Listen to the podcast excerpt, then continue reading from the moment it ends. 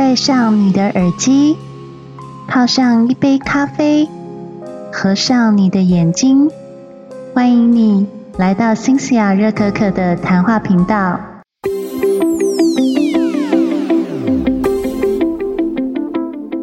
晚安，各位听众，大家好，欢迎回到新西亚热可可的谈话频道。还记得上次我跟大家讲说我要去度假了吗？没错，我是十二月一号到十二月十五号在葡萄牙以及西班牙度假哦。那为什么我这次这么幸运可以去呢？当然是因为每年大概十一月底的时候，我都需要去欧洲出差去参展。那这次去法兰克福参展，也就在德国，所以我大概十一月二十五号就已经从台湾出发了。所以一直到现在才开始更新我的 podcast 哦。那因为也快圣诞节了嘛，所以想说跟大家讲一些比较轻松的内容，就不聊书了。而且新霞从回来以后就一直看医生啊，然后做很多事情啊，处理一些公务的事情，也实在是没有什么时间看书啦。大家会好奇说，那我这次去了哪些地方啊？其实葡萄牙跟西班牙假期总共是十五天哦。我的假期是从十二月一号到十二月十五号。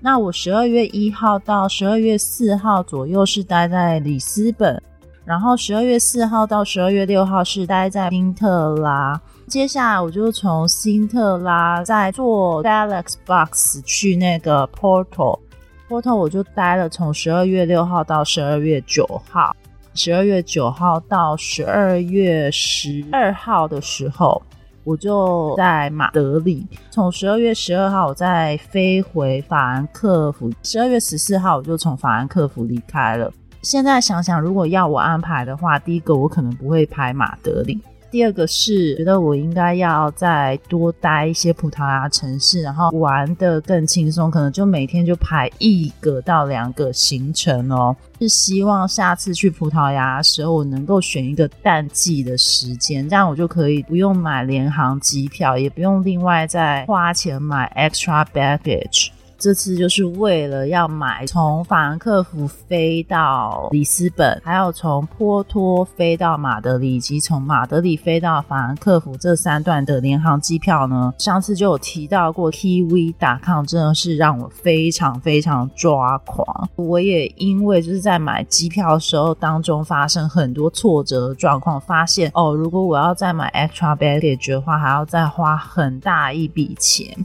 不仅仅是因为 K V 达康他提供的 luggage allowance 非常少之外，我发现即使你自己另外再跟这几家航空公司另外再订 extra baggage，其实也是还挺贵的。所以我这次结算我所有费用当中呢，我最贵的其实是住宿费，然后再来最贵的就是 transportation fee。反而我买的伴手礼非常的少，我觉得为什么我跑一趟葡萄牙竟然没有带更特别、更有特色的产品回来，我都觉得有点后悔哦。顶多就是买了两件外套，在 Primark 这间百货买了一些茶包，而且茶包几乎都是在德国买的，也不是在葡。葡萄牙买的，我在葡萄牙唯一买的就是瓷砖做的小磁铁，然后还有就是风景球。我本来就很喜欢，就到一个城市就要去收集它的风景球，所以这个当然是必买。我还有买明信片，这也是必买，就是我很喜欢在我办公桌前面去把明信片用磁铁吸在那边。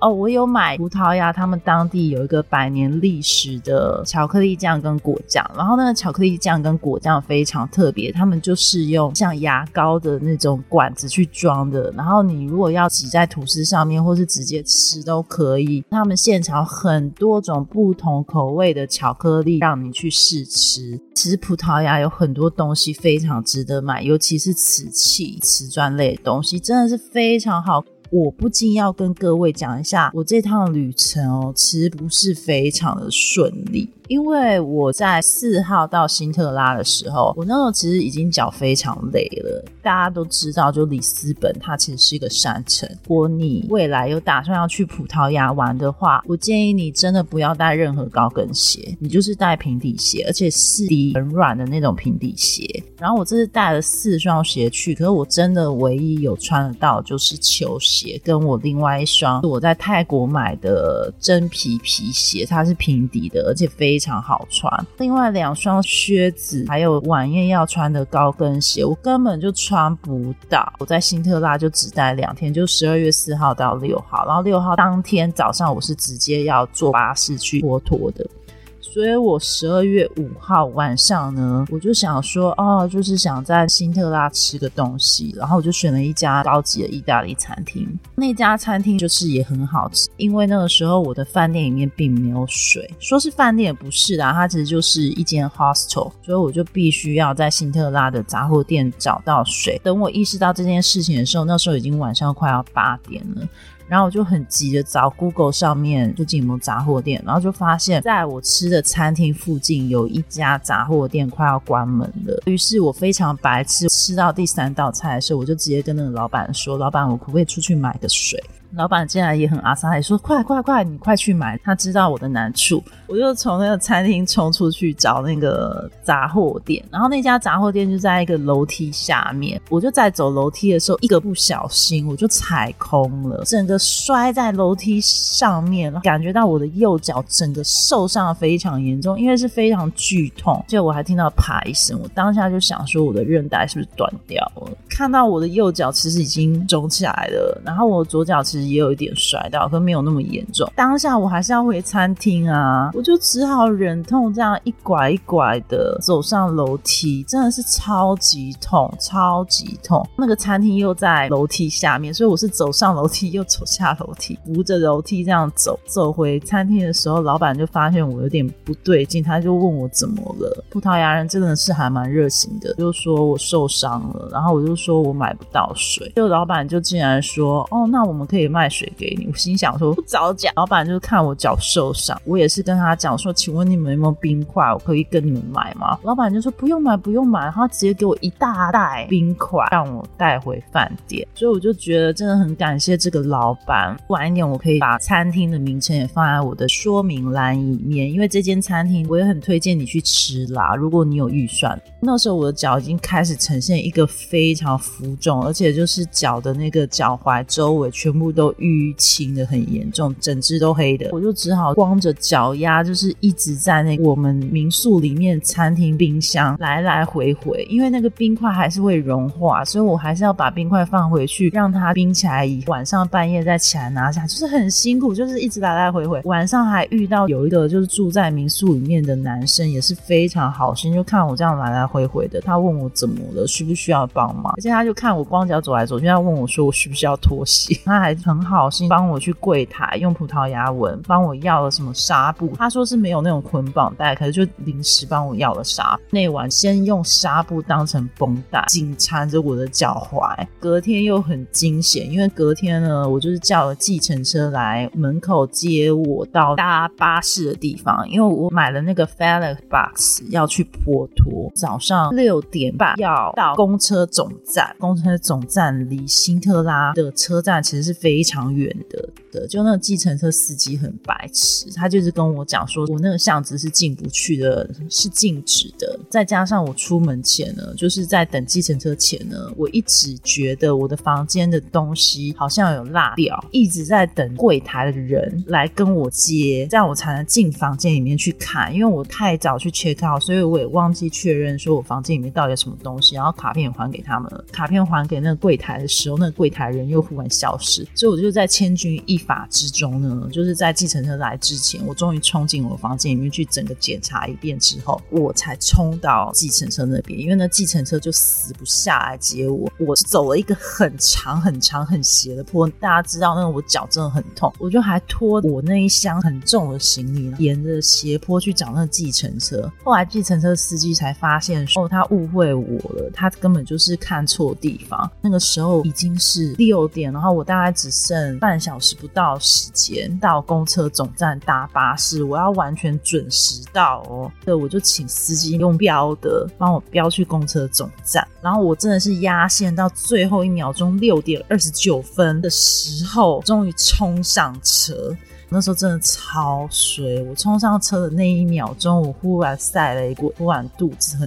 我当时觉得我应该是因为太紧张了，还是怎么样？然后因为要赶那个时辰嘛，我才会觉得肚子痛、胃痛。很不幸的就是呢 b e l l a Box 从新特拉开车到波特呢是需要三个半小时的。当时我在买这个车票的时候，我自以为时间是很短的。当我起身去看一下 b e l l a Box 里面到底有没有厕所的时候呢，就那个司机就一直跟我讲说：“哦，厕所坏掉了，你就是只能等我开到那个休息站的时候。”我大概就是从头到尾，我就一直不断在冒冷汗跟肚子痛，而且那。肚子痛感觉就是要腹泻，然后整个胃收紧的那种感觉，大家应该知道那种痛苦感觉吧？我就这样一路一直忍，然后而且我就是在观察那个路况到底是不是有接近休息站。好不容易跑到第一个休息站的时候呢，司机竟然就直接开走。我就想说，到底休息站什么时候才会到？终于到旅途的第二个小时的时候，终于开进一家休息站。真的，我那时候根本就上不出厕所，就是肚子真的超级痛。而且司机还跟我讲说，就是只有十分钟的时间，所以在这紧急之下，我真的上不出来，又只好肚子痛，回到巴士上面，忍了三个半小时以后，终于到了坡托的 Campana Station。长途巴士的一个起始站，一下车以后，我就忍着那种一股屎意，一直冲冲冲冲到就是四楼的厕所，女厕所就还很多人排队，我就还要忍那一段时间，然后终于去解放一下。解放完以后，才发现肚子还是很痛。我那时候就在想，说我是不是肠胃炎？因为就是在那出发坡托的前一天晚上呢，我有吃一顿海鲜，我就在想说，可能就是海鲜作祟，还是怎么。怎么样吧，一到坡托以后，我整个身体就非常不对劲，再加上我的脚也很不舒服。大家如果还记得，就是我在新特拉第二天就摔跤。我在葡萄牙认识的一些人，载过我的司机什么的，他们有跟我要花车，他们所有人都看过我脚的状况以后，都劝我说：“你一定要去看医生，因为你一定要确认一下，说你是不是有韧带断掉或是骨头裂掉的状况，因为就是看我真的还蛮严重的。”所以呢，我那时候就想说问一下我在那个坡托民宿的老板，有哪一家医院是离民宿的位置是最近的？先题外话讲一下，在坡托的那段时间呢，我是住在一个类似像是公寓，公寓它可能就是老板有在里面隔间还是怎么样，就有好几间都是他买下来要出租给我们这些外地游客的。我那一间呢，其实算是设备还不错，它就是有瓦斯炉啊，就是可以自己煮一些东西吃。可是唯一的缺点就是它的暖气坏掉，而且老板都死不承认，我还就拍给他看，但是他就死不承认他暖气坏掉。那几天坡托都非常冷，大概温度十二十三度，甚至还有更低的时候。所以每天晚上除了脚痛、肚子痛之外，然后我又要忍受那种感觉。我在想，有可能我觉得坡托不是那么好玩，原因可能有一部分是因为我身体的关系。好，题外话，我就听了 hostel 的主人意见呢，我就去坡托的一间大学医院 Central Antonio，他就说你不用挂号，你直接去急诊室会比较快一点。哦，结果真的没有比较快哟，因为我那天急诊，我竟然等了整整的八小时以上。因为我到那边的时候是早上九点半，从挂完号一直到我离开医院，已经是晚上十点了。而且我离开那个医院的时候，其实我的病毒肠胃炎根本就还没有看到。因为我那一天去看急诊的时候，其实我是想要看我的脚跟我的病毒性肠胃炎。那时候我在挂号的时候，那个小姐就跟我讲说：“那你要有耐心等哦，你就是挂完号以后，你要听一下医生会叫你的名字。”很搞笑的一件事情是，他们有叫我的名字，可是他们我不知道葡萄牙人跟西班牙人是发什么神经，他们觉得我听得懂葡萄牙文，他们可能不太会讲英文。那因为我的英文发音是叫郭嘉令，他们发了一个很奇怪。发音，所以导致于我在现场，其实他们有叫我，可是我没有听到。我一直等到下午，我真的很有耐心，对不对？可是我发现现场人都是这样的。为什么等到下午？因为就是我一直问他们柜台，他们柜台都一直叫我听声音，没有人要帮我确认说我是不是有被医生叫到。一直到我一直在问柜台，问了第三次，因为有另外一个小姐换班了，然后他才愿意帮我进去问一下那个医生。就那医生就跟他抱怨说，他刚刚有叫我名字叫了六次，然后我都没有反应，所以他以为我没有在现场。那时候还被柜台还有警卫骂。警卫就骂我说：“你看，医生已经叫了你六次了，为什么你都没有反应呢？你的名字呢，跟其他葡萄牙人不一样，怎么可能你会没有听到你的名字呢？”柜台也说：“对啊，明明我们就叫你六次了，为什么就是没有听到你的名字呢？”那我后来发现，他们把我名字叫成什么名字？他们会夹杂一大堆葡萄牙文，什么什么某某人人到你了，然后中间有葡萄牙文，对不对？那我都听不懂葡萄牙文嘛。我的名字不是叫 Charlie。我吗？他们竟然发音成丘陵奥，所以我就真的没有听清楚我的名字，因为他们整个发音就是错误的，我才会错过啊。然后我就问说：“那请问医生是什么时候叫我？”他就说：“大概就是中午左右的时候叫我。”所以其实也是三个小时后的时间。他们急诊就是要等那么久，再加上呢，他们急诊是分级制的，就最严重的手上是戴红色环，然后我那时候手上戴的是绿色环，就最不严重。应该就是觉得我还好吧，就只是肚子痛啊，还好就是只是脚扭伤啊，所以没有很严重，所以把我列为绿色等级。等我终于理解到原来是我被叫到号，是我自己没听到之后呢，我又在等到将近下午三点的时候，我才真的被叫进去看医生。那为什么我说我最后是晚上十点离开呢？是因为呢，我被叫进去看医生以后，事先有一个护士小姐问我说我叫什么名字，我就跟她确认，然后那个护士小姐说好。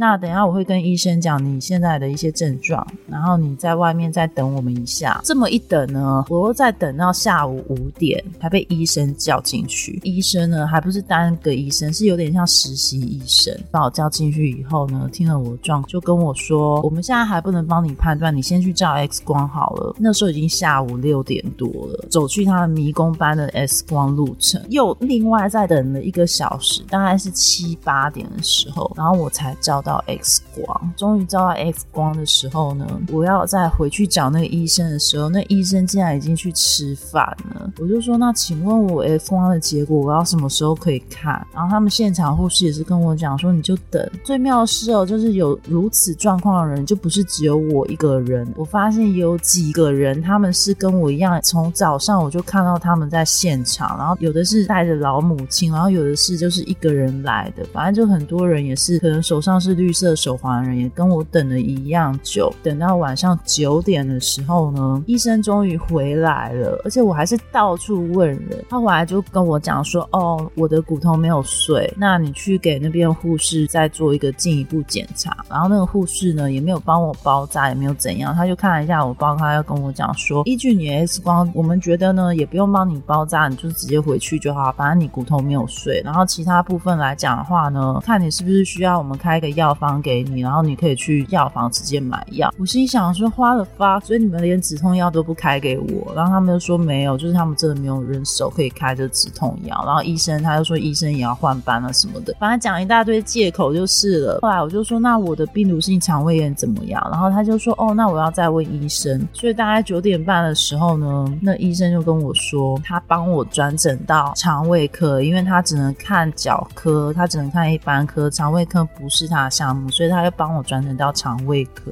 这次转诊到肠胃科呢，就是还比较快。肠胃科医生就看一下我肚子什么的，就跟我说啊，真的是有可能病毒性肠胃炎。我就说那接下来怎么办？那个男医生呢就跟我说，那你在外面继续等一下，我等下就是请人家帮你抽血检查，看一下是不是有什么数据是不好的。结果我又再等了半个小时，他还是人不见了，他就真的人整个。消失哦。然后我就想说，我到底要不要继续等下去？因为那个时候已经我快发疯，我真的是肚子又痛，脚又痛，然后又一整天没吃饭，真的很累很累，就跑出去问柜台说：“请问这个医生人到底在哪里？”然后一问三不知，我又只好跑回那个看脚科的那医生问说：“请问刚刚你帮我转诊的那医生他人在哪里？”他们就说：“哦，他现在在处理别件事情什么的，你要不要再等一下？”我说：“我已经等了一整整天了。”我说：“为什么连抽个血都要等那么久呢？”他们就说：“真的没办法，你就只能等。”连柜台都跟我讲说：“那不然郭小姐你就是先离开好了。”但是呢，今天这个费用我们就没有办法给你开发票。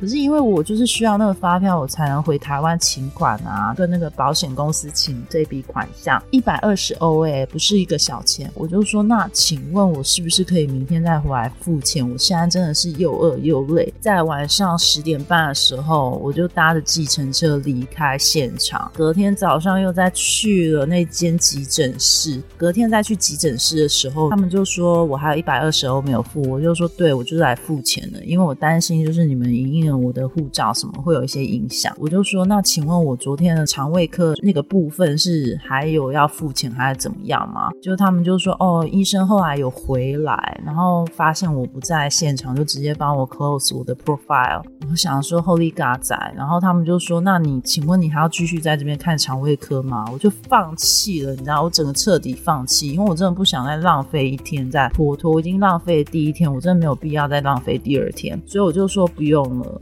我再思考一下。我是从那一天才开始去药房买药啊，然后去买药膏啊，然后还有就是去买一些就是当时腹泻，还有我那时候开始已经有出现发烧症状，还有喉咙痛症状。一些感冒症状，我觉得应该是有点像 coffee。去买药的时候还要打成葡萄牙文给他们看，不然他们看不懂。你跟他们讲英文，他们就回你葡萄牙文那样子。我这趟最倒霉的地方，真的就是在这个地方。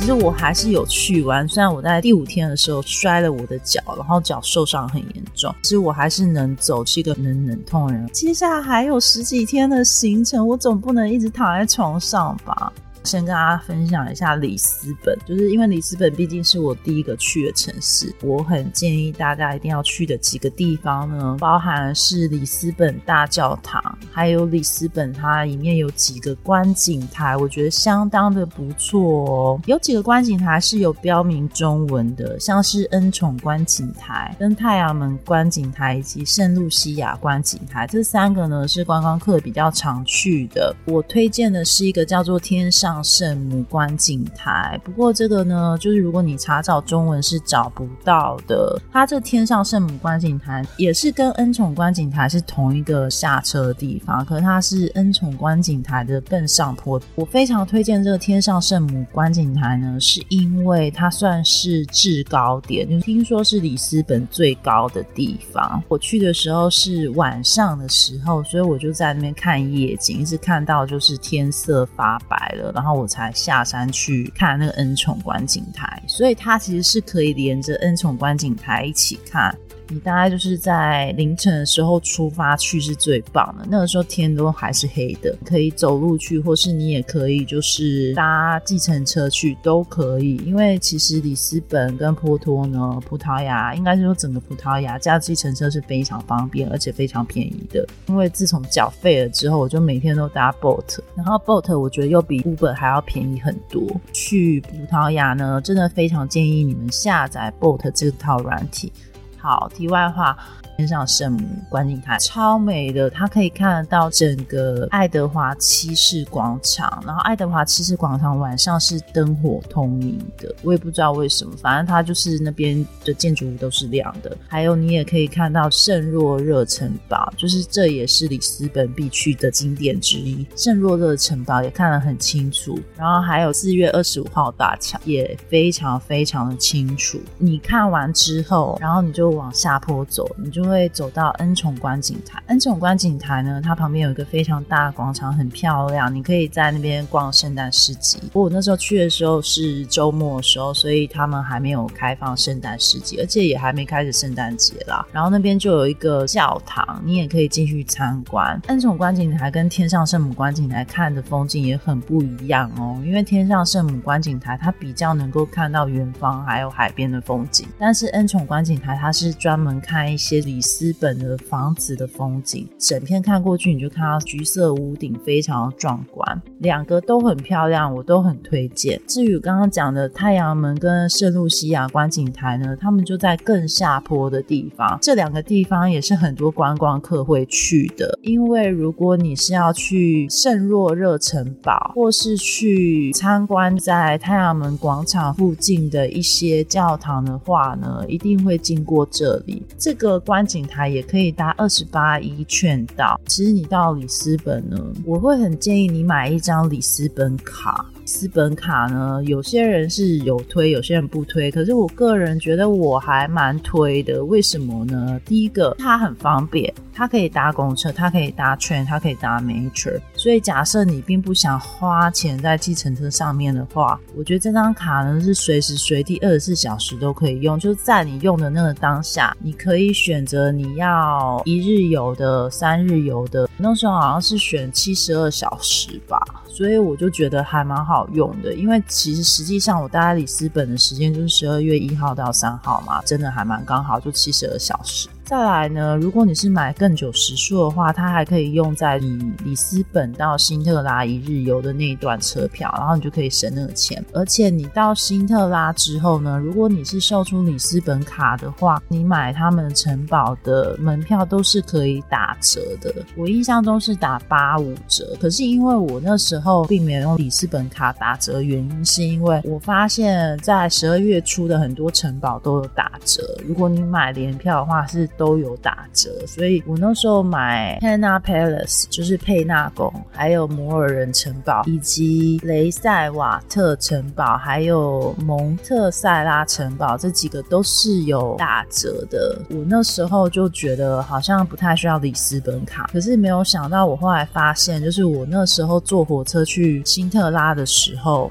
我到辛特拉没有办法出站，反而是用里斯本卡出站的，所以我就觉得很神奇。我想说，我只有买七十二小时，为什么我隔天去辛特拉这个卡还是可以通用的？我在想说，它有可能是以你使用的时间去算它七十二小时，所以可能我刚好那时候是很早很早到辛特拉，所以可能是因为这样，所以才用得到，才有过关这样子。反正我是很推荐里斯本卡啦，可是也有人说不推荐，那真的就是看。大家，可是如果你有用很多趟，我真的觉得算很划算。尤其是二十八亿券，真的是去里斯本必搭的电车。这个券呢，它可以贯穿里斯本所有有名的景点，除非你要去里斯本的另外一个著名景点叫贝伦塔。贝伦塔的话，它就需要从 Castle Station 呢在那边换十五亿这个券，或是你可以换巴士，或是 m e t r 都可以到贝伦塔。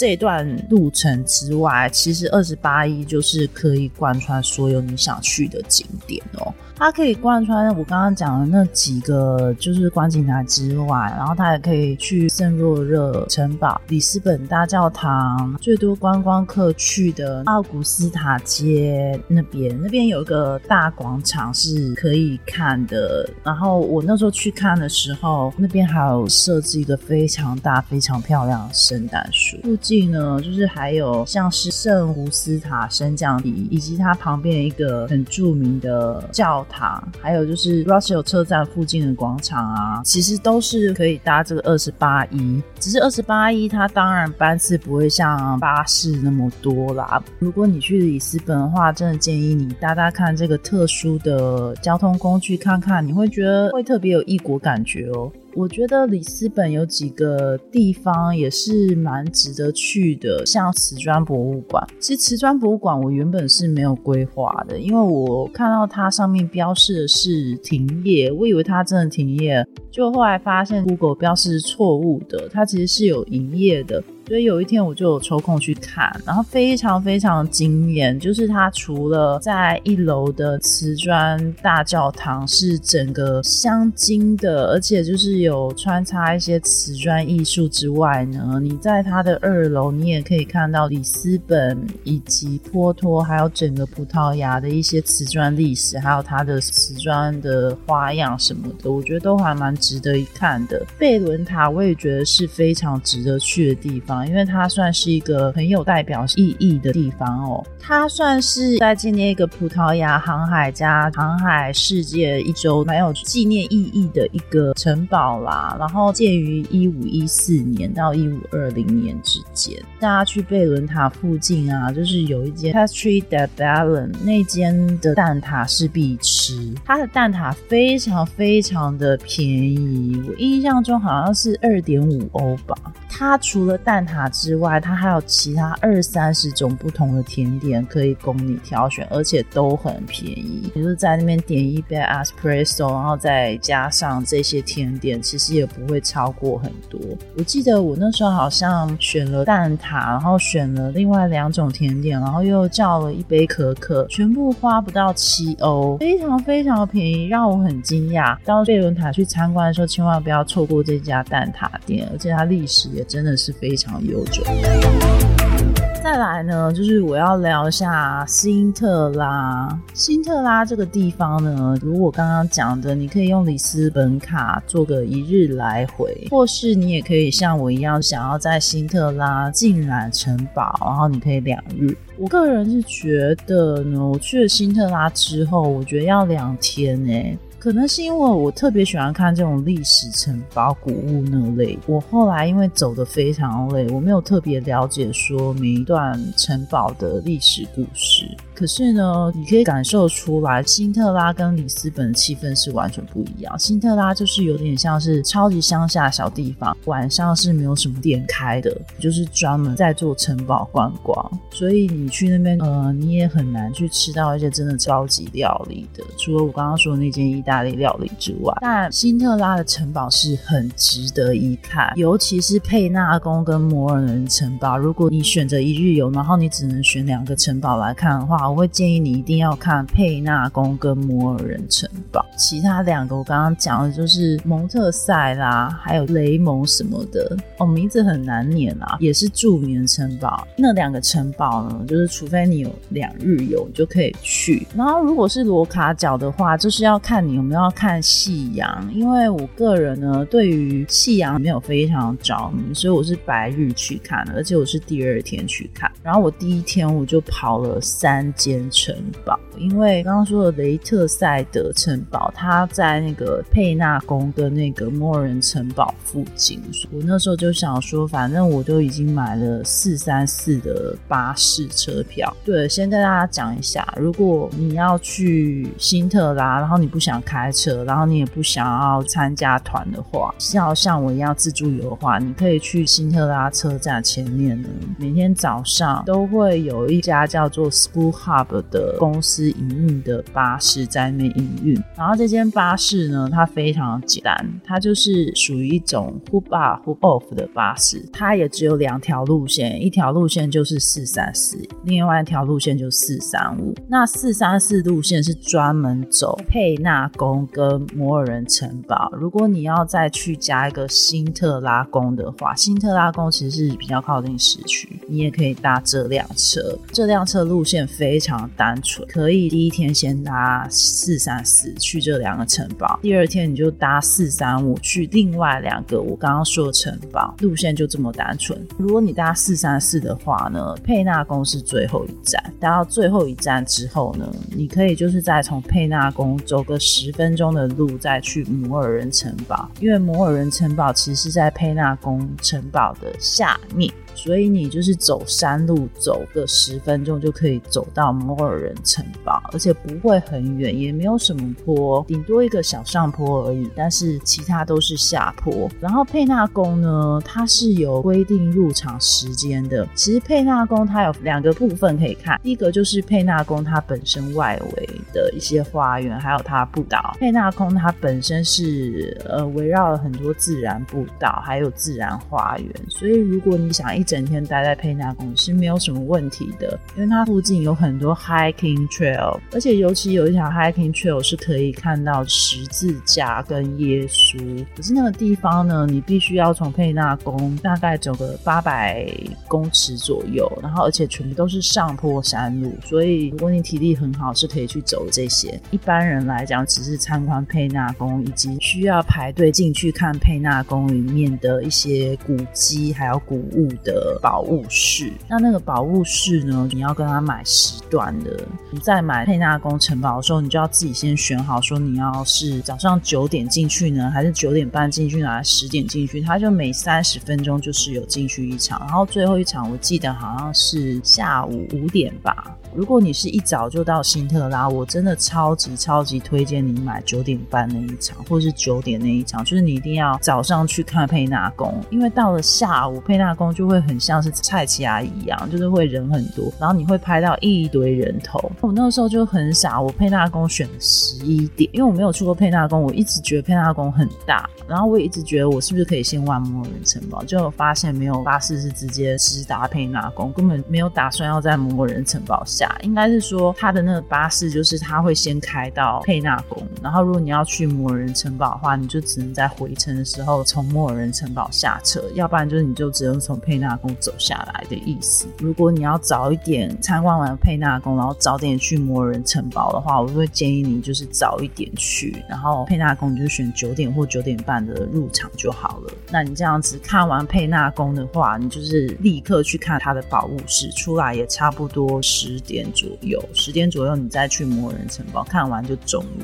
下午的时间就都你的，你就是可以还是要在辛特拉随便走，或是直接去第三个城堡。像我的话，我是大概下午三点多才去第三个城堡，所以那时候我去第三个城堡的时候真的非常赶，因为第三个城堡其实我觉得也很值得看，就是那个什么雷特塞拉宫，呃，雷特塞拉宫它本身也非常漂亮，也是很值得细细观赏的一个宫，我自己。就觉得有点可惜啦。佩纳宫它本身设计呢，就是参照以前摩尔人占据葡萄牙那段时间所设计出来一个城堡，所以佩纳宫它本身的那个设计非常像童话故事里面的糖果屋一样，非常具有特色。那摩尔人城堡是怎么样的？摩尔人城堡呢，它是葡萄牙国王忘记是菲利普五世还是什么，反正就当时的国王呢，就是攻打摩尔人的时候所攻陷的一个。城堡，所以那个城堡呢，它有点像是断垣残壁。后来经过修复以后呢，其实摩尔人城堡你去看它的话，还是挺壮观的。它有点像万里长城，它就是有很多城墙，你可以去走，然后会走到你要死要活的。是还没走到那个城墙的时候，就有一大段路是可以让你去看一些就是摩尔人当时遗留下来的遗迹，甚至还有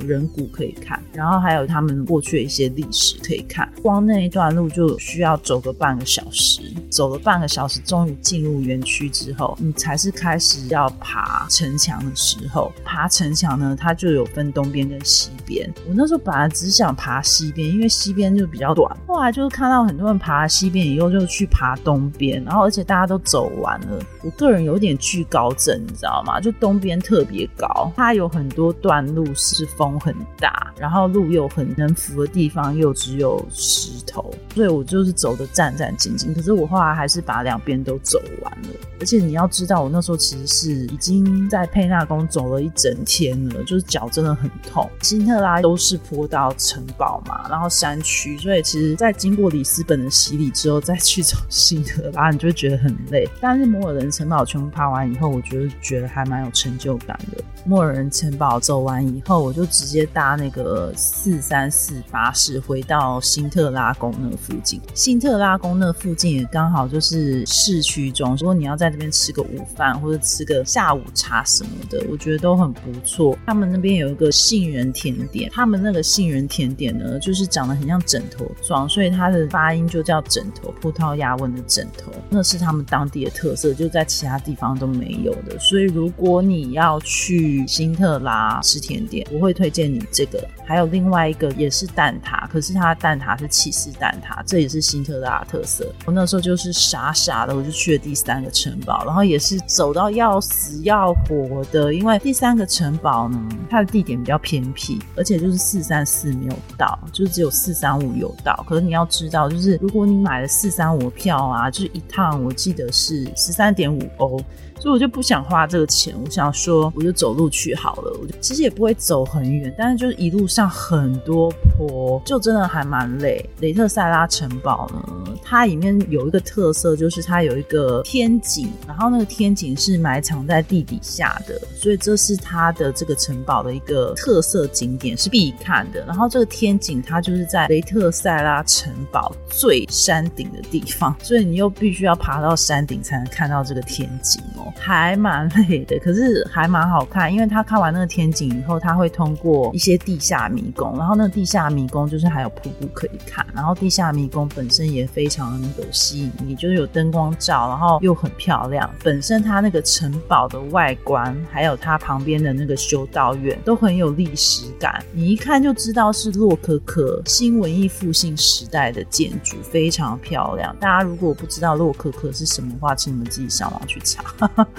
就反正就是新古典主义那个时候啦。我那时候看完城堡以后，我已经腿已经要废一半了。殊不知隔天我还摔倒在楼梯上面，我真的觉得我有够蠢到一个不行。隔一天呢，我就去蒙特塞拉宫。那蒙特塞拉宫它的特色在哪里呢？除了它的外观是非常有名的画家的建筑之外呢？它宫外的那个草皮呢，是蛮多当地人办庆典活动，维持的非常好。蒙特塞拉宫它本身里面花园非常漂亮，自然风景非常美，所以你进去看，你会充分感受到它是一个在丛林当中块珍宝。你从一进去就要走一大段的石子路下坡，附近就是充满了森林的感觉，里面种了非常多稀奇的珍宝以及植物。我觉得在里面你就是。享受那个大自然的感觉，然后也很多步道可以走。如果你是喜欢大自然的，我也觉得很推荐你去这个宫。不然的话，其实你就是可以跳过这个宫不去，因为它算很偏僻。我那时候早上开门，几乎是没有什么人去的。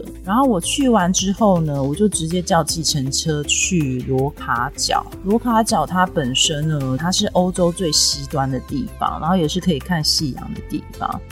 那葡萄牙在十二月的时候，它晚上五点半就会有夕阳。我有遇到一个台湾人，他跟我说，他去罗卡角是没有看到夕阳的，因为天气都不是很好。所以我那天去罗卡角，我也觉得天气不是很好。我本来没有要去 Cascas 的，我那时候在等公车要回程的时候，我发现，哎，竟然有公车可以到 Cascas，所以我就在看完罗卡角之后的下午，我就去 Cascas。可是我必须要讲，冬天去 Cascas 是一个非常不明智之举。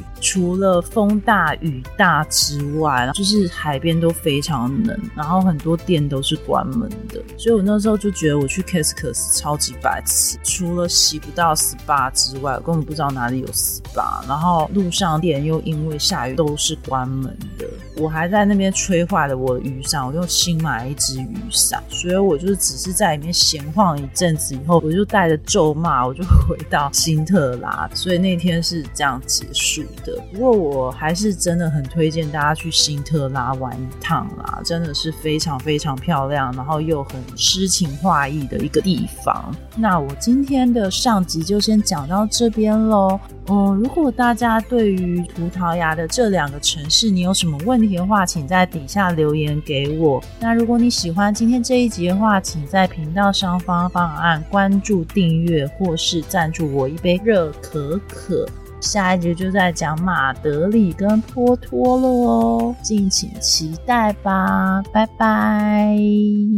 喜欢今天的收听吗？欢迎你在新西亚热可可频道上方按订阅、关注或是赞助我一杯热可可。如果有新的节目，就会及时通知你哦。让我们下集见，拜拜！